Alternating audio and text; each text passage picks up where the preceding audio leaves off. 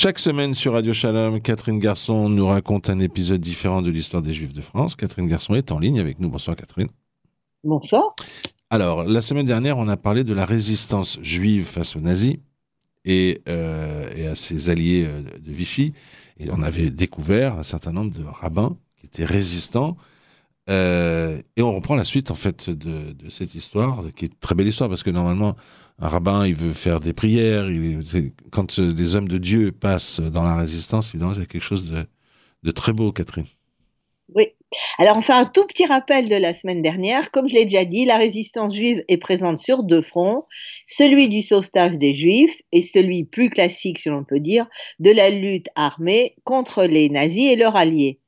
Euh, les rabbins dont nous allons continuer de parler ont souvent, mais pas toujours, mené ces deux activités de front. Alors pour s'en convaincre, on va reprendre leur histoire en commençant, en continuant, dire, malheureusement, pour, à part ceux qui n'ont pas survécu à la guerre.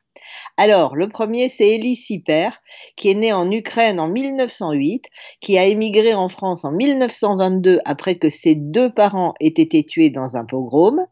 Il est membre du mouvement sioniste Mizrahi et il poursuit parallèlement des études à la Sorbonne et au séminaire israélite. En 1939, il est nommé rabbin de Dijon. Alors cette même année-là, il est mobilisé, bien sûr, fait prisonnier en 40, mais il réussit à s'évader et devient trois mois plus tard le rabbin des réfugiés à Dole, dans le Jura. À la fin de cette même année 40, il est l'adjoint du rabbin de Périgueux, Victor Marx, qui est débordé par l'afflux de 12 000 réfugiés repliés en Dordogne. Il va d'ailleurs succéder à Victor Marx en 44 quand ce dernier va mourir de sa mort naturelle. Dans ses fonctions, non seulement il met en place des cercles d'études destinés aux jeunes, mais aussi, ayant l'autorisation de visiter les camps d'internement, il réussit à prévenir les hommes qui sont menacés, multiplie tout un tas de démarches et participe au, ravitaillement des convois en partant sur les camps de Pithiviers et Drancy.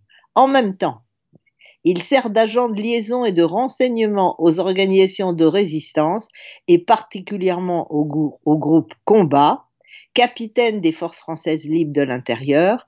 Le 7 avril 1944, Elie Siper est arrêté par la Gestapo euh, et malgré les interventions de l'évêque, du préfet, il est transféré à, à Drancy, puis déporté et assassiné en Estonie.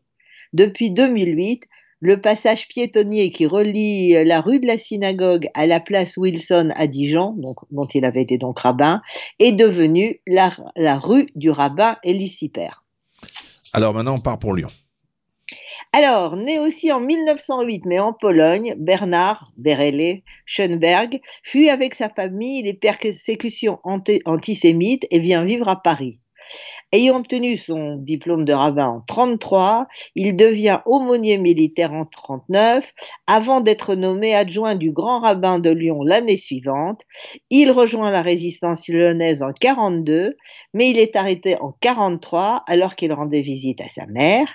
Il est déporté à Auschwitz. Il y est sélectionné pour travailler dans des usines et euh, sur place, faut quand même signaler quelque chose d'admirable, il organise des cours d'instruction religieuse et crée même un chœur d'enfants pour accompagner les offices. Malheureusement, il meurt d'épuisement le 2 février 1944. À la libération, il est décoré de la médaille de la résistance à titre posthume. À noter aussi qu'en 82, une place Schönberg est inaugurée à Lyon.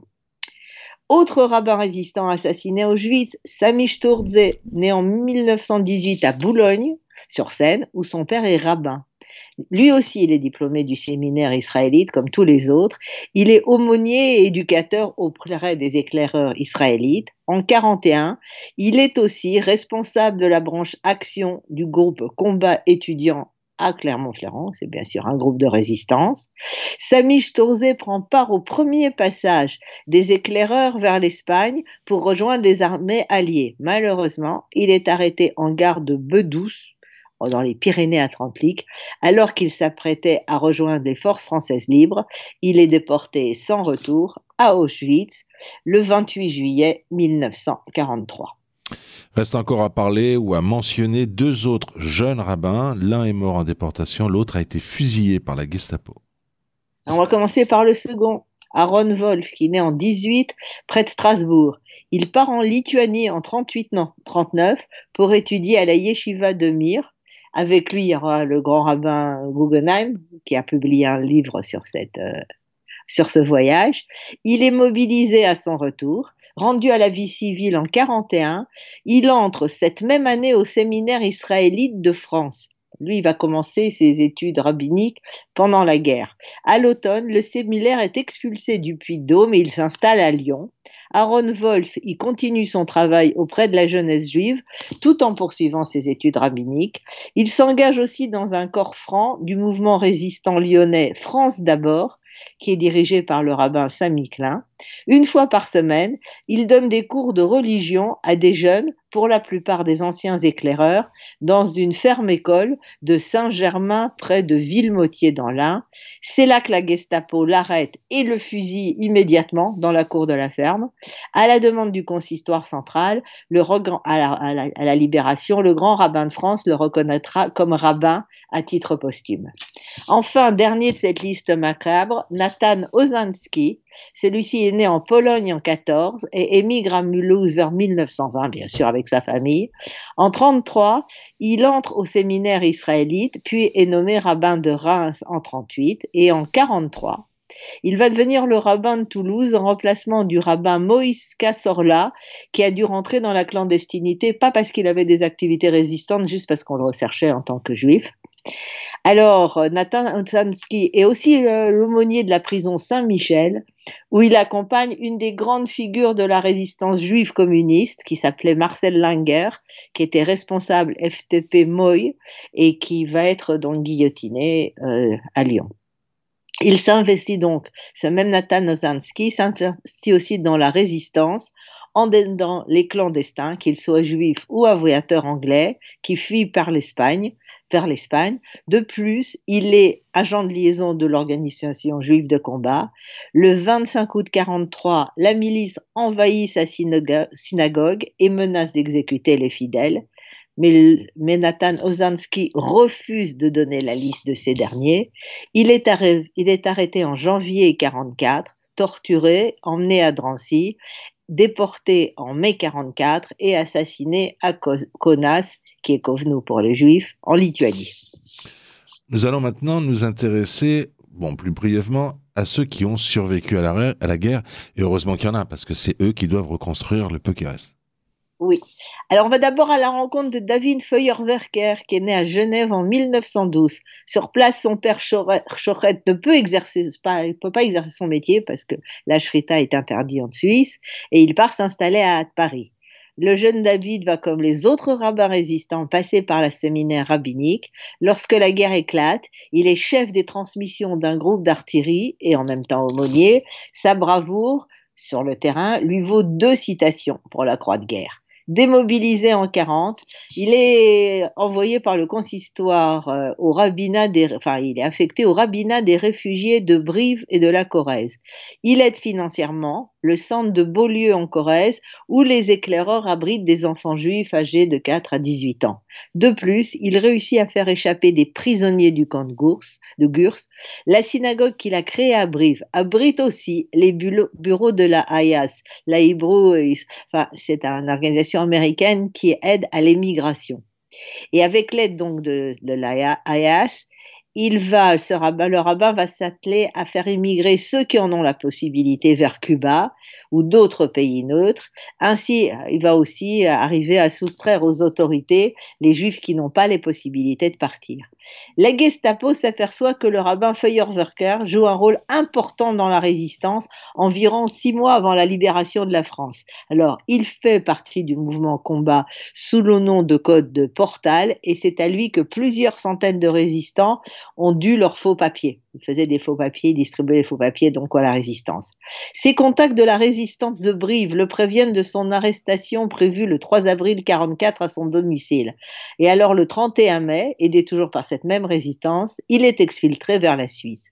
Mais deux mois plus tard, il revient clandestinement en France où il participe au combat pour la libération, par la libération de Lyon en tant que capitaine aumônier des forces françaises de l'intérieur.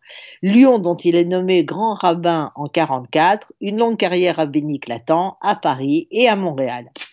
Diplômé lui aussi du séminaire rabbinique, René Capel, né à Paris en 1907 et rabbin à Belfort lorsque la guerre éclate. Entre novembre 40 et juillet 42, le rabbin Capel et le rabbin René Hirschler, dont on a parlé la semaine dernière, réussissent à faire libérer 2000 internés du camp de Gurs et à faire évader environ 1000 personnes. Membres de l'armée juive, la J, ils recrutent des futurs combattants. Prévenus des déportations d'août 42 euh, de plusieurs camps, les rabbins Capel et Hirschler font sortir les enfants et les cachent chez des particuliers ou dans des institutions, et à partir de 42, il est aumônier général de l'organisation juive de combat. Avec les chefs de l'armée juive, il rencontre en 44 un agent qui doit les conduire à Londres. Mais c'est un piège. Les chefs de l'AIJ sont arrêtés, interrogés, euh, torturés par la Gestapo. René Capel est déporté le 17 août 44, mais il réussit à s'évader en sautant du train. Il rentre à Paris le 25 août 44, le jour de la libération de la capitale, et en 45, après donc euh, la fin de la guerre, il est chargé par le rabbinat de contacter les associations de déportés pour résoudre les problèmes d'agounot, c'est-à-dire ces femmes qui, qui n'ont pas de mari pour leur donner un divorce religieux, lorsque des femmes de déportés non revenus des camps souhaitent se remarier. Alors on va parler, c'est pas le dernier, mais on pourrait pas, on pourrait, il y en a beaucoup. On va en parler encore quand même d'un dernier qui s'appelle Édouard Gourevitch, qui est né à Aubervilliers en 21. En 42, il quitte le séminaire israélite dont il est l'élève pour participer à la résistance dans les maquis du Puy-de-Dôme. Capturé par les Allemands, il est condamné à mort et doit être exécuté. Mais la veille de cette exécution, soit le 13 août 44, il fait partie des 114 détenus libérés lors d'un extraordinaire coup de main des maquisards de quelqu'un qui s'appelait Jean Bach, le commandant Le Noir, sur, cette, sur la prison où il est enfermé. Suite à quoi, Edouard Gourevitch continue à se battre dans les maquis, participe aux libérations de Volvic, Riom, Riom et Clermont-Ferrand, puis s'engage dans l'armée française jusqu'à la fin de la guerre. Alors, il y a encore d'autres rabbins dont on devrait parler, comme Paul Reutemann et Henri Chili, mais nous allons y revenir une autre fois. Chaque semaine sur euh, Radio Shalom, Catherine Garçon, vous nous racontez un épisode différent de l'histoire des Juifs de France et on a entendu parler ce soir grâce à vous. On a pu rendre hommage quelque part à ces rabbins résistants qui sont sortis de leur salle de prière pour euh, sauver des vies et qui l'ont d'ailleurs payé souvent de leur vie. Je vous remercie. Bonsoir à vous. Bonsoir.